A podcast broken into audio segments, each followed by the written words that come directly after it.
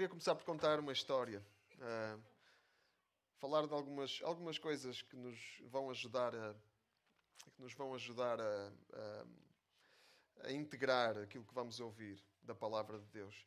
Uma história da minha infância, primeiro. Tinha eu seis aninhos uh, e fui, era o meu primeiro ano na escola primária.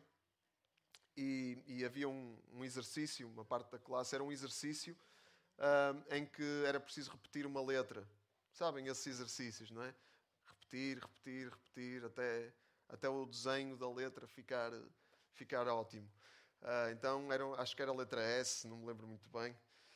Um, mas nunca mais me esqueci desse episódio, porque eu, ao escrever uma das letras, eu enganei-me. Enganei-me, aquilo ficou mal e eu fiz assim um risco, uh, rasurei, rasurei a sebenta e fiquei naquela, vou, vou entregar isto a cada um, tinha que mostrar à professora. E eu fiquei, pá, vou, vou mostrar à professora isto tudo rasurado.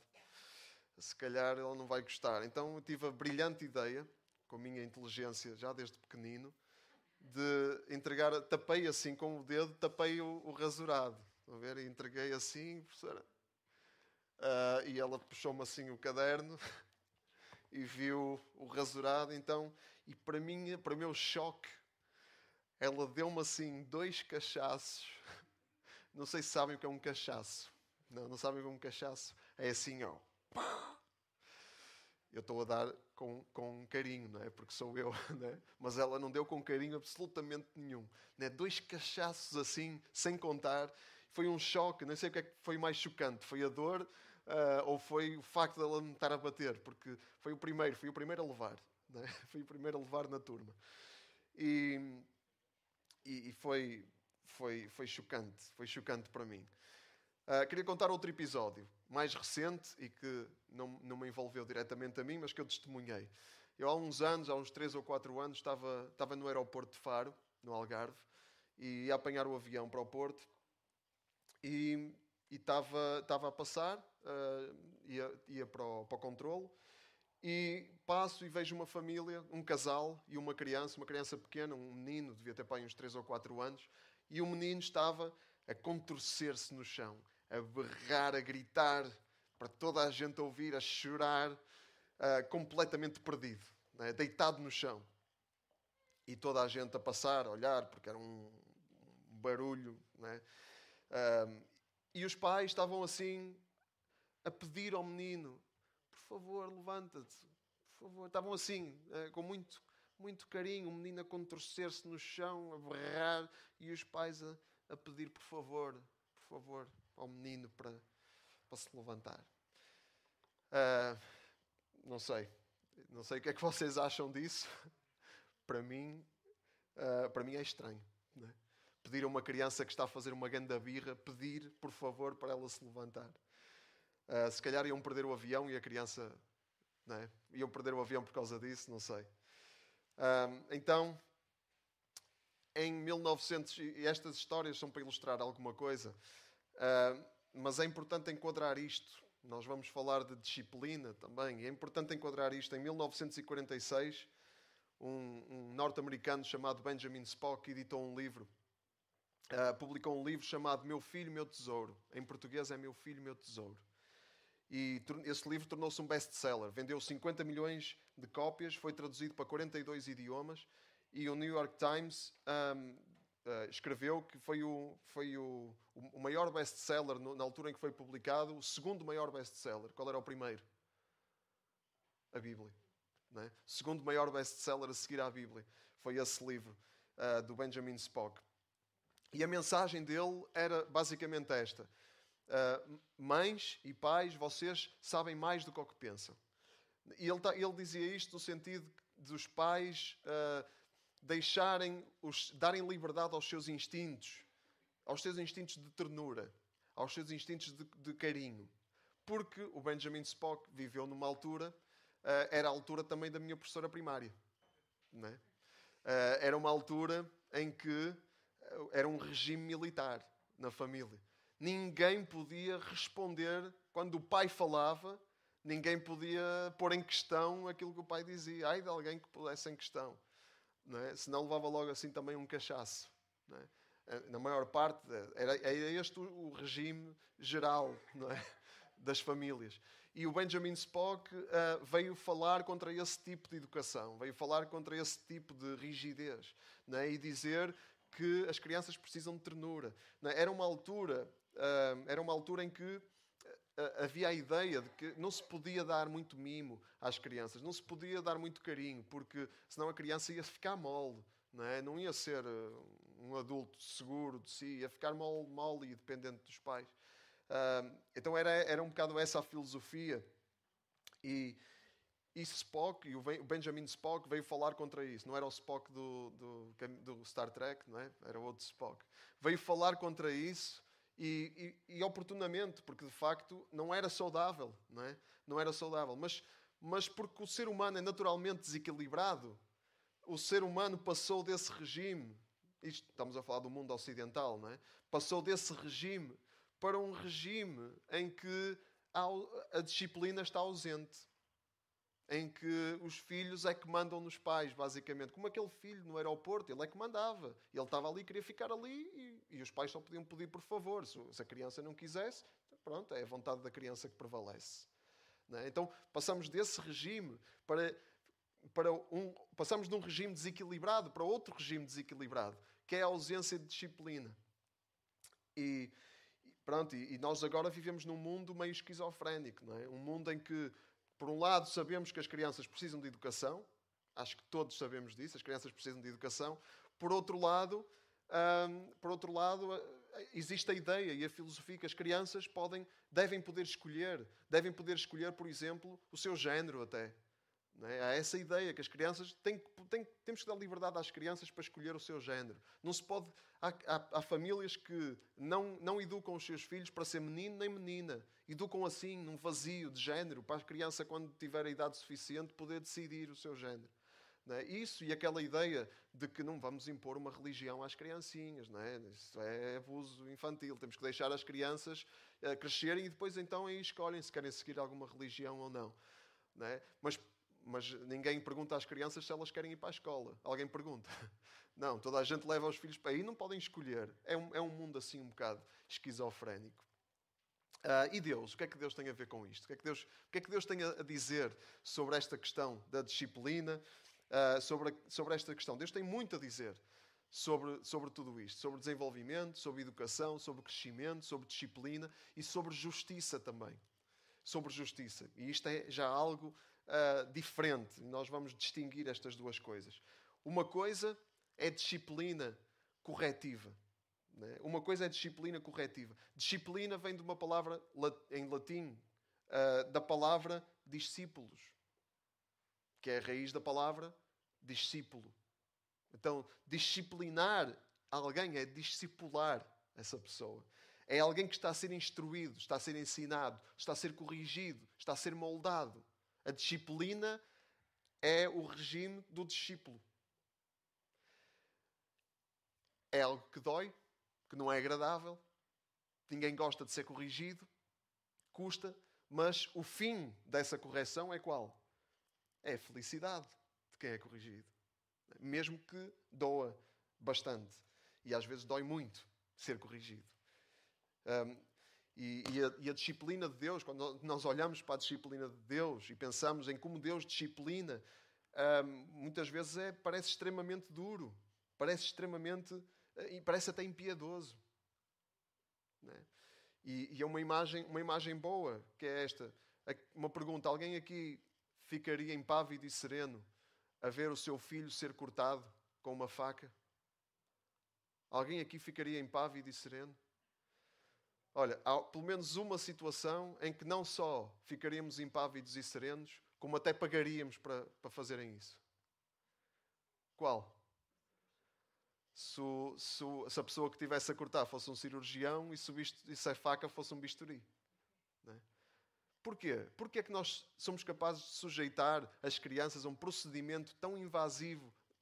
Há muitos tipos de cirurgias diferentes, obviamente, mas algumas delas são bem invasivas e até com riscos para a saúde, é? com uma anestesia geral e etc. Uh, ah, muito agressivo. E porquê é que nós sujeitamos as crianças a isso?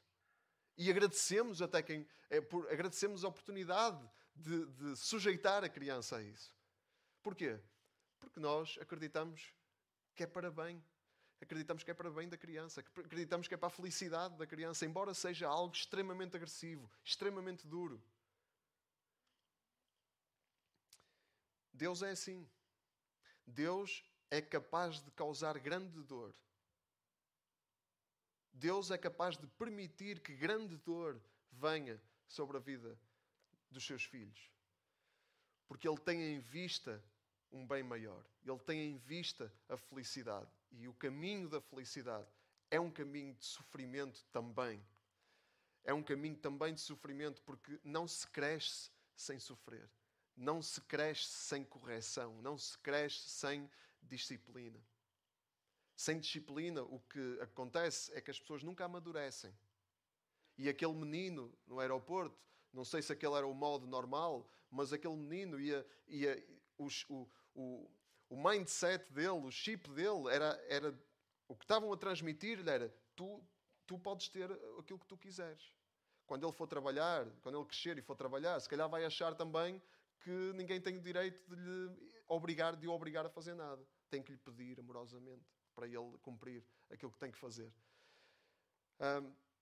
então, isto estamos a falar de disciplina corretiva.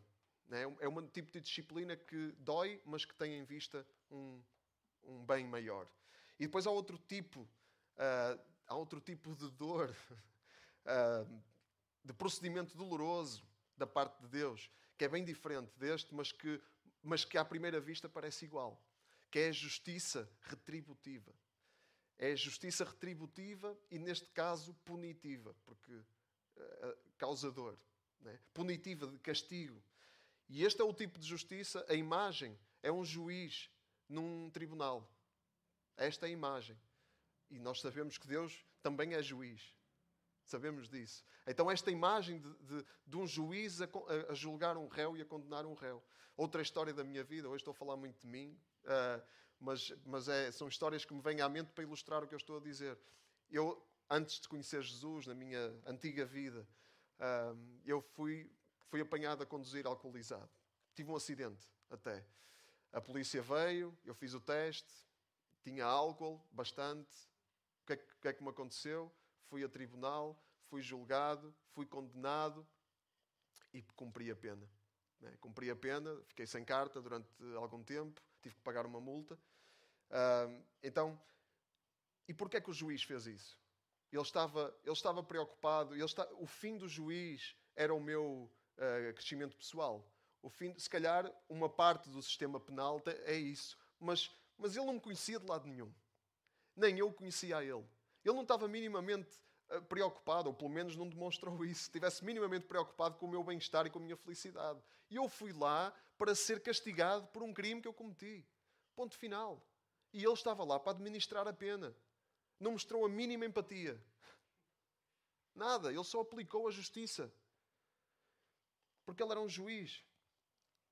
E Deus, Ele também aplica a justiça como juiz.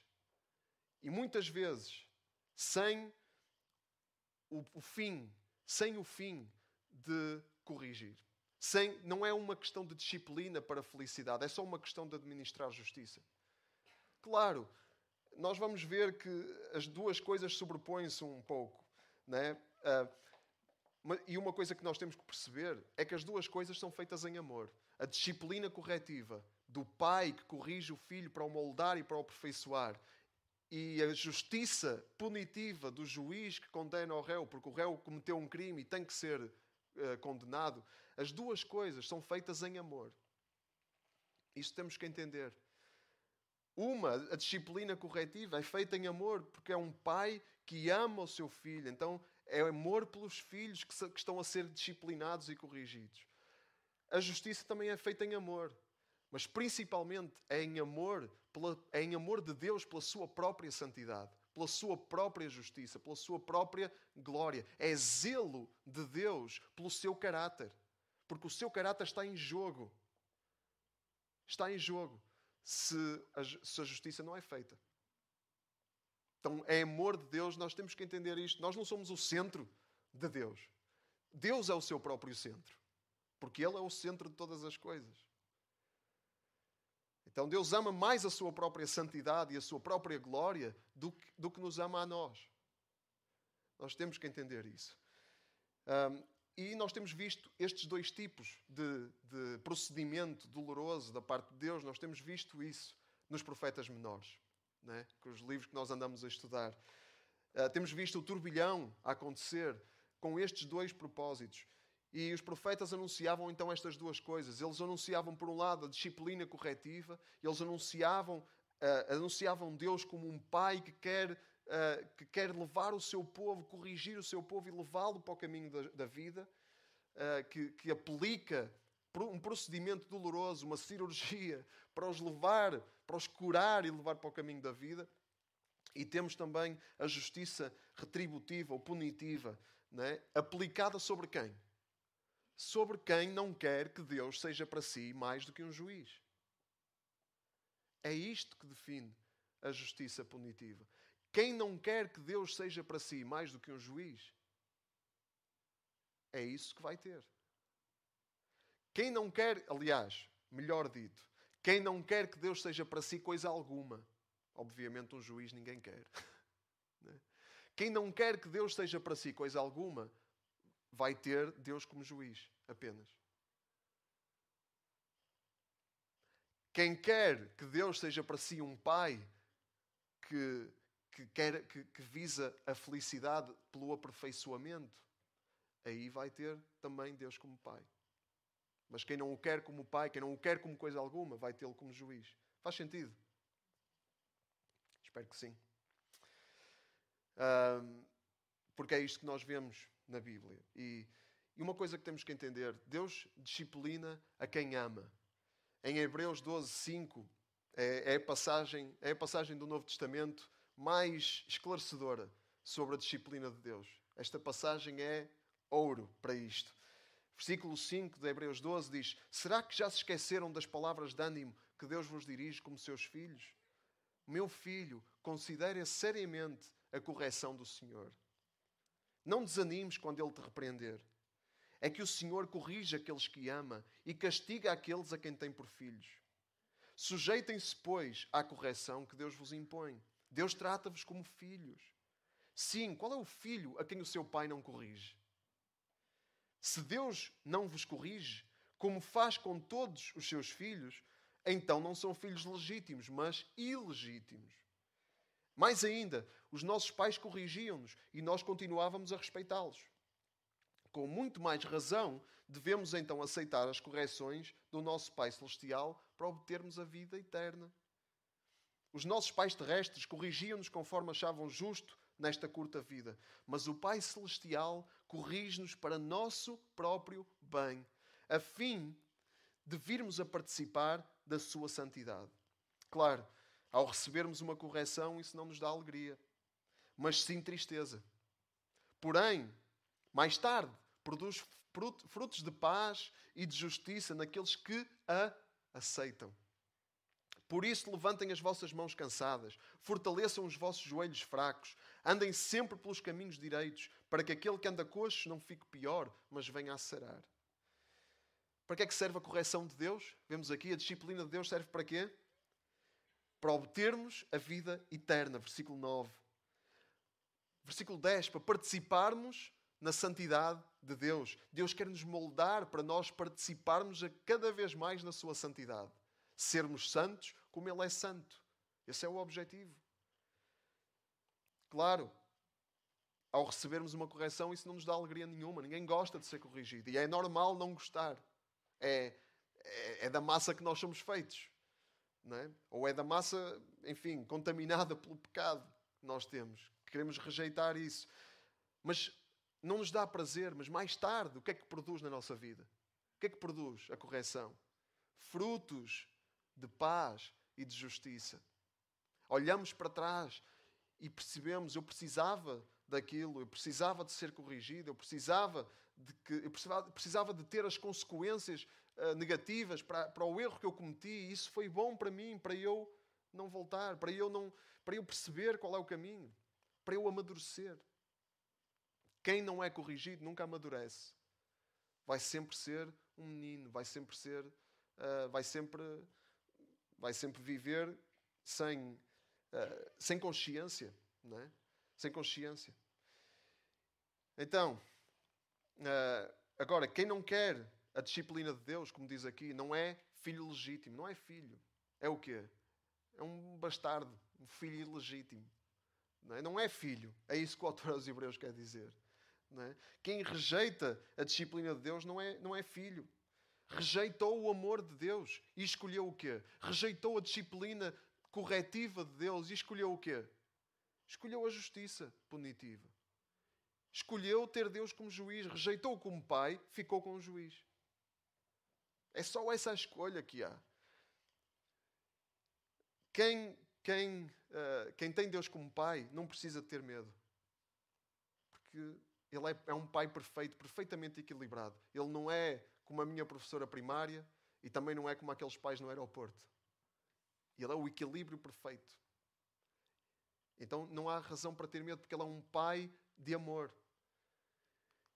E 1 de João 4, 16 diz-nos exatamente isso. 1 de João, uma passagem também muito conhecida. Nós sabemos e acreditamos que Deus nos ama. Deus é amor. Aquele que vive no amor permanece em Deus e Deus nele. Deste modo, o amor de Deus torna-se perfeito em nós, a fim de termos confiança no dia do juízo. Pois, tal como Ele é, também nós somos neste mundo. O amor não conhece o medo. O amor verdadeiro afasta o medo. Quem tem medo receia o castigo. E por isso, quem tem medo não é perfeito no amor. Quem vive no amor de Deus, quem permanece em Deus e Deus permanece nele, tem confiança, não tem medo do castigo, porque Deus para ele é primariamente um pai. Sim, Deus não deixa de ser juiz, mas Deus, eh, os seus filhos têm, eh, têm, os seus filhos estão isentos da condenação. Estão perante um, um, um Deus que é juiz, mas não têm absolutamente medo nenhum da condenação, porque não há nenhuma condenação para aqueles que estão em Cristo. E, e, já agora, como é que nós temos esta segurança? Como é que nós sabemos que não precisamos ter medo? Como é que nós sabemos que o amor de Deus é real? Temos que ir um bocadinho mais atrás em 1 de João 4, uh, eh, no versículo 9, um bocadinho mais atrás. Diz: Foi assim que Deus mostrou o seu amor para conosco. Como? Enviou o seu Filho único ao mundo para recebermos a vida por meio dele. E esse amor consiste nisto. Não fomos nós que amamos a Deus, mas foi Ele que nos amou e nos enviou o seu Filho para ser sacrifício da expiação pelos nossos pecados. Como é que nós temos esta segurança de que Deus nos ama? Porque Ele já provou o seu amor para connosco ao enviar o seu Filho único para morrer por nós, para dar a sua vida por nós e para ser sacrifício da expiação pelos nossos pecados. Na cruz, Jesus levou sobre si toda a justiça punitiva de Deus. Ele levou sobre si toda, todas as condenações e todas as sentenças de Deus. Jesus levou-as sobre si. A conta, a dívida, a sentença, a pena que, cabia, que, estava sobre cada um de nós, tudo isso foi lançado sobre Jesus. E ele cravou tudo isso na cruz. E essa é a dimensão do amor de Deus, e isso diz-nos o que é que Deus quer ser para nós. Deus não nos quer condenar, Deus quer que sejamos seus filhos e tenhamos toda a confiança diante dele. E, e, e, então, como filhos, nós temos que entender aquilo que vem à nossa vida neste prisma. Se há dor na nossa vida, se há sofrimento na nossa vida, às vezes muito doloroso, às vezes sem, sem razão aparente, apenas vem, apenas aparece. Nós temos que entender isso. Não, não vamos pôr em questão o cuidado de Deus para connosco. Não vamos pôr em questão o amor de Deus para connosco. Vamos perceber que através da dor e do sofrimento nós vamos aprender a obediência, como Jesus, como Jesus aprendeu, aprendeu. É? O autor aos Hebreus diz isso, ele aprendeu a obediência por tudo aquilo que suportou, por tudo aquilo que sofreu. Obviamente Jesus era perfeitamente obediente, mas ele, ele teve esse caminho, Jesus fez esse caminho, ele levou com toda aquela, aquela dor, aquele sofrimento, ele abraçou a cruz e ele diz-nos a nós também: para abraçarmos a cruz. Ele diz: Toma a tua cruz. Abraça, abraça isso. Eu, eu sei que eu estou a falar de coisas absolutamente transcendentes. Isto é completamente sobrenatural. Ninguém, ninguém gosta da dor. E eu digo isto com muito temor, porque eu, eu, eu também não gosto de dor e não quero. Eu não quero sofrer. Mas quando isso acontece na nossa vida, vamos pensar naquilo que Deus quer ser para nós. Vamos pensar que Deus nos quer disciplinar, discipular, que Deus nos quer moldar, que Deus nos quer aperfeiçoar. E se Ele permite que certas coisas venham sobre a nossa vida, é para nos levar mais longe. Nem sempre esta vida, e nem sempre nós vemos o fruto disso nesta vida, mas nós estamos nesta vida com olhos na eternidade, com olhos na perfeição, e é esse caminho que estamos a fazer. Então, se estamos a colher coisas dolorosas na nossa vida, às vezes são coisas óbvias que têm a ver com comportamentos e decisões nossas. É? Se eu não tiver cuidado com o como repetidamente, eu vou, vou ficar doente do estômago. É? Digo isto por experiência própria. É? E se, e se, e, e, mas às vezes são coisas que nós não, não percebemos de onde é que vem, porquê é que isto não está a acontecer. Então aí nós temos que olhar para aquilo que Deus deseja ser para nós e não duvidar do seu amor e do seu cuidado por nós. E, e, e nos profetas menores nós, nós vemos ambas estas situações a acontecer: a disciplina corretiva e a justiça punitiva, a justiça retributiva de Deus. Deus está a retribuir consequências, Deus está a aplicar justiça ao mal que foi feito. E o próximo profeta, nós chegamos ao, ao último profeta menor antes da destruição de Israel, antes da destruição de Jerusalém, antes da destruição de Judá. É são os chamados profetas pré-exílicos, antes do povo de Israel ser remetido ao exílio na Babilónia. E Sofonias, ele profetizou neste contexto. Uh, profetizou no tempo do rei Josias. Foi antes uh, das, das, coisas começarem mesmo a, a, a descambar antes da destruição chegar. O rei Josias foi um dos melhores daquele tempo. Né? O rei Josias, quem se conhece a história do rei Josias, foi um rei que procurou, procurou fazer reformas para Israel voltar aos caminhos do Senhor. Ele encontrou, encontraram o livro da lei no templo, foram dar-lhe o livro da lei, ele ficou maravilhado com o livro da lei, então começou a, a, a ensinar o livro da lei, toda a gente, e, e, e a corrigir uh, aquilo que estava mal em Israel. Uh, mas Deus sabia que este tempo não ia durar muito. E por isso, Sofonias, num tempo em que havia coisas boas a acontecer, em que o povo estava no caminho, ele profetiza desgraça. Porque Deus sabia o que é que ia acontecer a seguir. Ele envia o seu profeta para dizer isso, para falar sobre isso. E Sofonias, ele começa com uma mensagem simpática. Uma mensagem simpática. Sofonias 1, 2, 3. Vou acabar com tudo o que existe sobre a terra. Simpático, não é? Palavra do Senhor. Acabarei com homens e animais, aves do céu e peixes do mar. Acabarei com os malvados e as suas obras escandalosas. Não ficará nenhum sobre humano, ser humano sobre a terra. Palavra do Senhor. Esta mensagem, quando, fala, quando é falada por Sofonias para o povo de Judá, eh, é um, é um, um exagero. É? Naquele contexto era um exagero. É chamada hipérbole, é uma figura de estilo. É? Isto, temos que perceber que isto também é, é, é o, o, estilo literário dos profetas, é poesia, é? É, um, são, é, um, estilo poético. É? Então eles, isto é uma hipérbole. Uh, não vai ficar nenhum ser humano sobre a Terra. É? Nós sabemos que isto não, não aconteceu, é? mas é uma figura de estilo. E, mas, mas quando esta mensagem é falada para nós, no tempo em, na, com a revelação que nós temos, não está muito longe da verdade não está muito longe da verdade. Porque a verdade, nós conhecemos a revelação da Bíblia e vemos que Deus, Ele sim, Ele vai destruir tudo o que há sobre a terra e vai criar novos céus e nova terra. E Ele está a dar tempo para que, antes disso acontecer, as pessoas todas se arrependam. Porque é vontade de Deus que todos se arrependam. Está escrito em 1 Timóteo. É? E Ele está a dar tempo para isso. Mas em Apocalipse nós vemos isso claramente. João vê um novo céu e uma nova terra. O primeiro céu e a primeira terra desapareceram e o mar já não existe. Então Deus vai fazer de novo. Sofonias ele fala mais sobre isto, sobre esse tempo. Né? E vê-se claramente que isto se aplica não, ao, não tanto ao contexto de Sofonias, embora também, mas muito mais muito mais à realidade que nós conhecemos da revelação da Bíblia. Não é? Sofonias 1,14 Aproxima-se o grande dia do Senhor, está a chegar com rapidez. Haverá então gritos de desespero, e até os mais fortes chamarão por socorro. Será um dia de castigo terrível, de angústia e de aflição, de ruína e destruição. Será um dia de escuridão e trevas e de nuvens sombrias. É o dia do castigo terrível do Senhor. É o dia da justiça punitiva de Deus. São os profetas da desgraça do Velho Testamento, não é? Isto no Novo Testamento não é nada disto. Não? Por acaso é.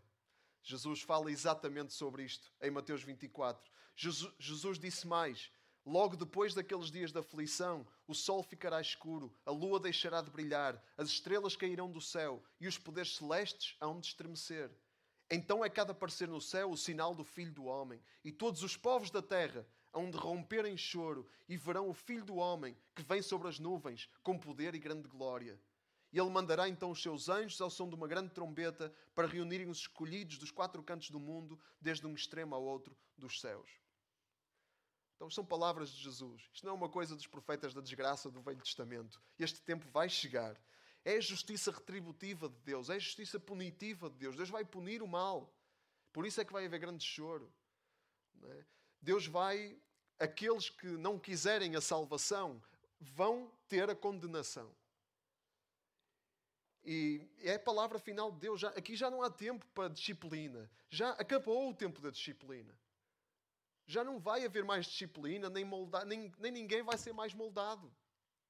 O que vai acontecer é apenas a justiça de Deus que se vai consumar. É apenas a sentença do juiz. Mas enquanto há tempo, nós podemos escolher Deus como Pai. Nós podemos escolhê-lo como Pai. Nós podemos nos submeter à sua disciplina, não temos que, não temos que ser condenados, nós podemos escolher ser salvos. E Sofonias 2 diz isso. Sofonias 2, eh, versículo 1.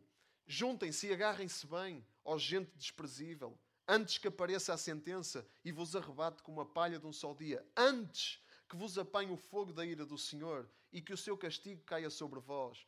Procurem o Senhor, ó gente humilde, vós que cumpris os seus mandamentos, procurem ser sempre justos e humildes para poderem ser poupados no dia da ira do Senhor.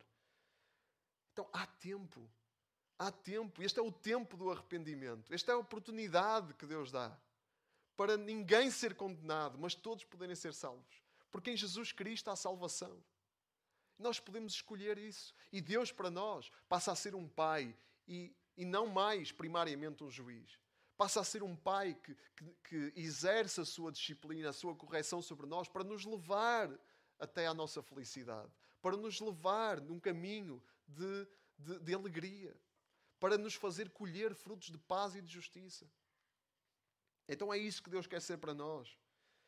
Um, quem tiver humildade de reconhecer, de reconhecer que precisa de salvação, e reconhecer Jesus Cristo como Senhor e Salvador da sua vida, será salvo. É simples. O seu único Senhor e Salvador. Porque não há mais salvação debaixo do céu em mais nenhum outro nome, a não ser no nome de Jesus Cristo.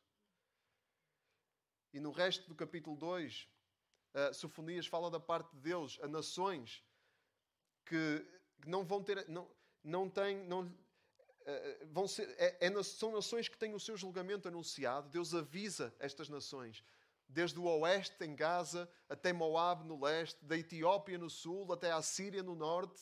Né? Todas as nações, a todas as nações é anunciado isto.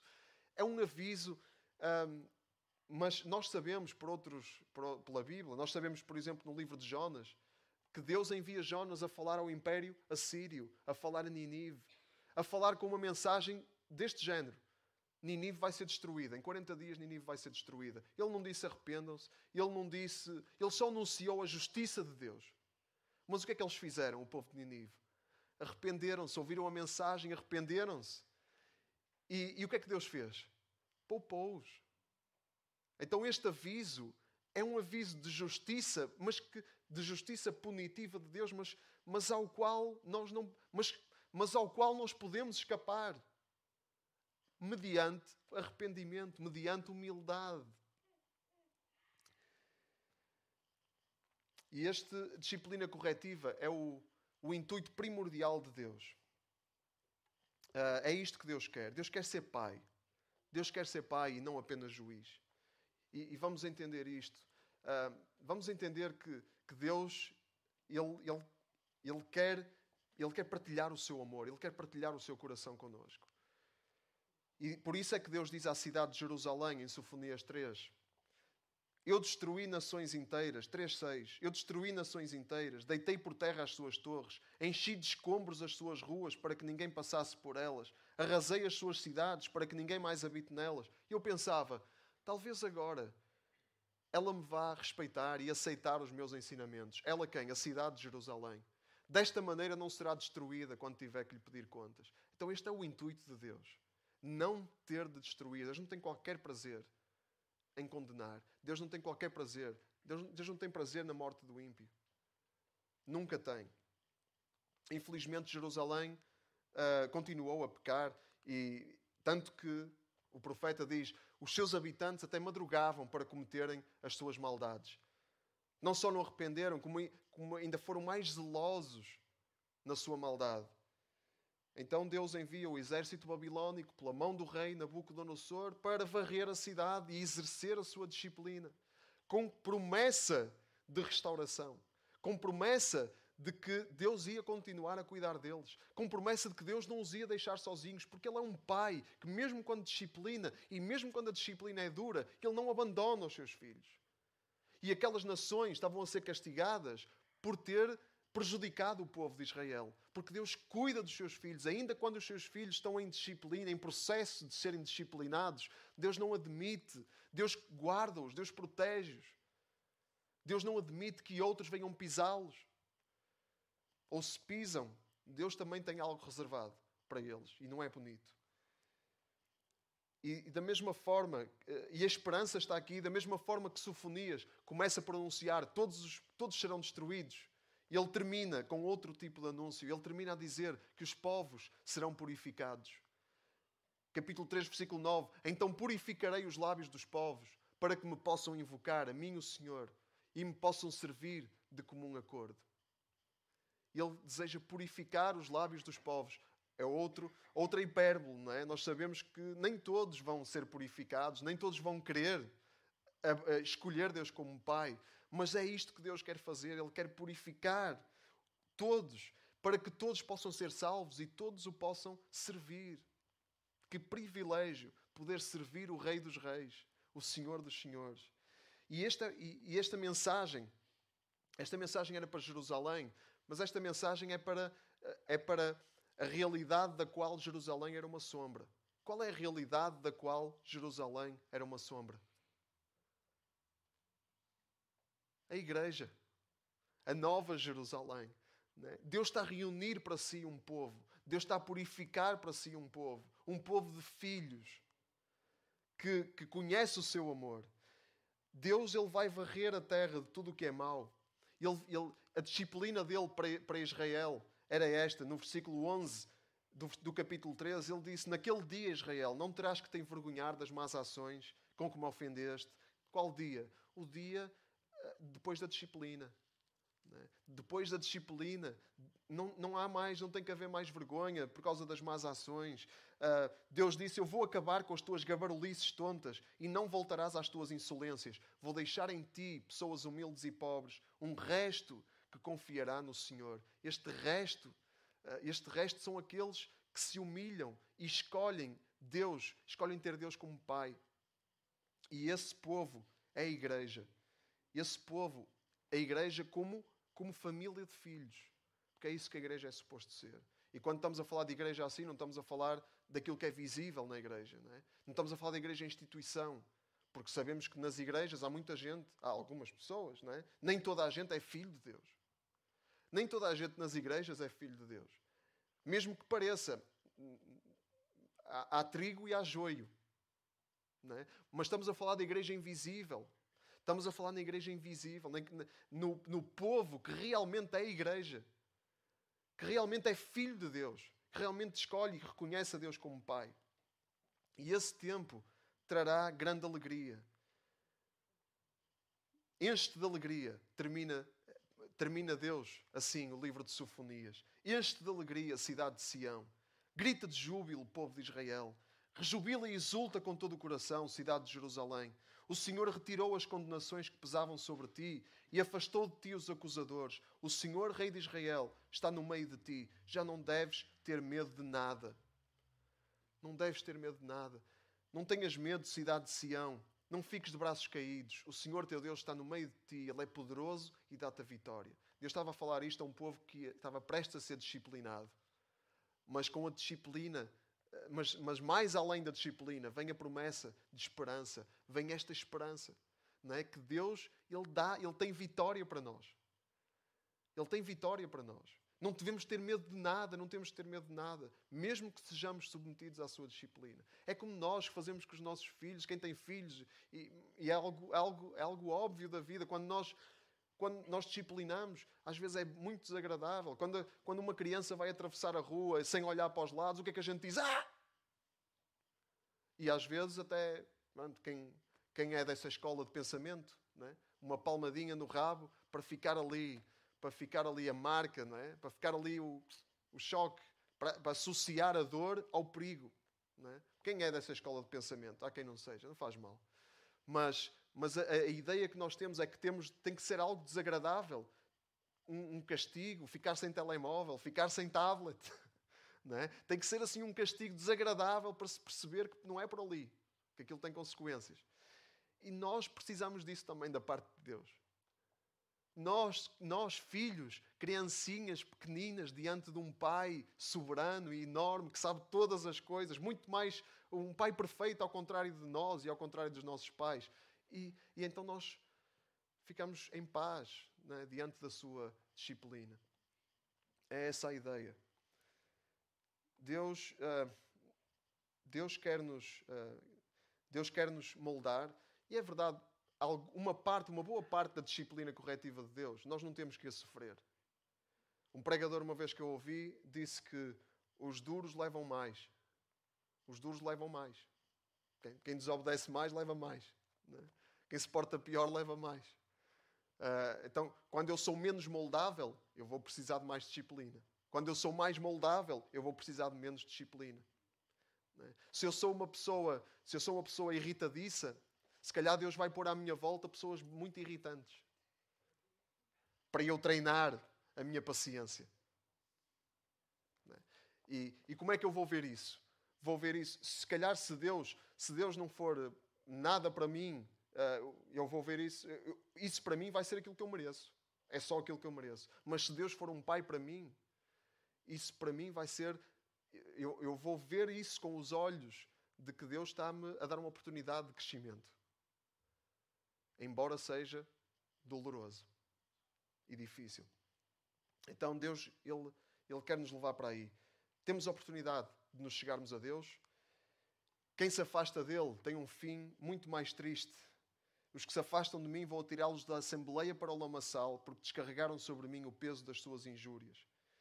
Os que não lhe pertencem têm este fim.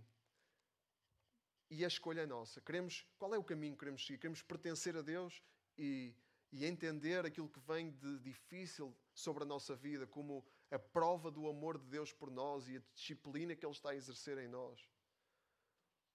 Ou queremos, uh, ou queremos ser lançados fora. Queremos, ou queremos que Ele não seja nada para nós e ser lançados fora. Deus, uh, Ele, Ele dá-nos esses dois caminhos, essas duas escolhas. O que é que nós queremos? É? Queremos que Deus seja um pai para nós ou queremos que Ele seja apenas um juiz para nós? Se quisermos, Ele tem todo, todo o desejo, Ele deseja ardentemente adotar-nos como filhos. Ele deseja ardentemente uh, cuidar de nós como um pai cuida dos seus filhos. Ele deseja ardentemente derramar o seu amor sobre nós para nós sabermos que temos alguém que cuida de nós e que não estamos sozinhos, no meio das nossas tribulações também. Queremos pertencer a Deus, queremos fazer parte, queremos, queremos fazer parte da sua glória, como ele diz aqui em Sofonias 19, 3, 19, 20. Deus vai nos dar, Deus vai dar, Deus promete isto a Israel, vai nos dar renome e glória entre todos os povos da terra, e esse, esse é a oferta de Deus para a igreja. Deus dá-nos vitória, renome, dá-nos glória, mas para isso nós temos que levar a nossa cruz. Nós temos que agarrar a nossa cruz e aceitar a sua disciplina e fazer esse caminho. O caminho estreito, pouco agradável, mas o caminho da vida e que leva à felicidade. E podemos fazer parte deste povo, desta multidão que Deus vai reunir para si. Uma tal multidão impossível de contar, de todas as nações, tribos, povos, povos e línguas. Uh, e este povo que é a igreja, um povo que, que, João viu em Apocalipse, estavam de pé, vestidos de branco, diante do trono, diante do cordeiro, tinham ramos de palmeira nas mãos e diziam com voz muito forte: A salvação pertence ao nosso Deus que está sentado no trono e ao cordeiro de Deus, Jesus Cristo. Man, podemos fazer parte disto e desejamos muito fazer parte disto. Amém? Vamos ficar de pé e, e vamos orar. Eu queria, queria dar Queria dar algum, algum tempo para nós refletirmos sobre a mensagem e podemos ouvir Deus, podemos ouvir a voz de Deus, podemos ouvir o seu Espírito a falar connosco. Também fazer um, uma, uma retrospectiva, olhar para, para a circunstância da nossa vida e entender, entender que, que Deus continua a cuidar de nós, ainda que estejamos a passar por tempos muito difíceis. Deus não deixa de cuidar. Amém. Quem, quem quiser fechar os olhos e termos um tempo de introspecção, de ouvir Deus.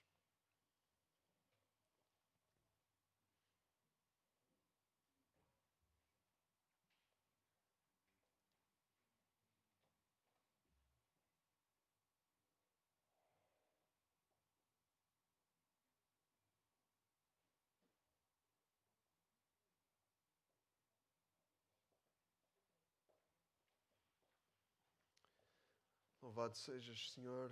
Queremos nós submeter-nos uh, à tua disciplina, Senhor. Uh, queremos ser cuidados por ti como um pai cuida dos seus filhos e ter esta e não deixar nunca de ter esta convicção, esta certeza de que todas as coisas contribuem para o bem daqueles que amam a Deus, daqueles que são chamados segundo o seu propósito. Deus e só pode entender isso quem é filho só pode entender isso. Quem é. Quem pertence, quem te tem como pai. E eu oro, Pai, para que nos dês essa. que para renoves em nós essa revelação e que nós possamos também uh, ser testemunhas dessa revelação àqueles que nos rodeiam, Pai. Oramos, Senhor, por este mundo uh, a, a caminhar para o abismo e oramos para que tu levantes eh, uma igreja, que nos levantes a nós, que nos envies a nós, para espalhar a esperança, para espalhar a palavra da salvação, o evangelho da salvação, a boa notícia, que diz que não precisamos de ser condenados, mas que podemos ser salvos, salvos pela salvação que já foi conquistada para nós, pelo teu filho Jesus Cristo. Senhor, que possamos ser testemunhas disso, sal e luz neste mundo, levando a luz da esperança e levando a boa notícia e convidando outros a participar e a fazer parte desta multidão impossível de contar. Este resto pobre e humilde que tu uh, prometeste, que tu prometes que deixas, uh, que prometes que proteges, prometes que cuidas. Deus e nós uh, te louvamos, Senhor, por podermos ser igreja, te louvamos por te podemos pertencer e, e te dizemos, Senhor, que queremos nos submeter a Ti. Deus tem misericórdia de nós e perdoa-nos quando nós resistimos e somos rebeldes e, endurecemos o nosso coração e queremos fugir da, da tua disciplina. E, Deus, e duvidamos até do teu cuidado e duvidamos até do teu amor por nós. Perdoa-nos por isso, Senhor, e, e coloca-nos uh, coloca no caminho da certeza e da convicção de que tu nunca nos deixarás, nunca nos desampararás. Serás, serás sempre um pai, um pai amoroso para nós, Senhor, que somos teus filhos. Se realmente cremos em Cristo Jesus, é essa a nossa condição. Obrigado, Senhor. Em nome de Jesus, nós oramos. Amém. Amém.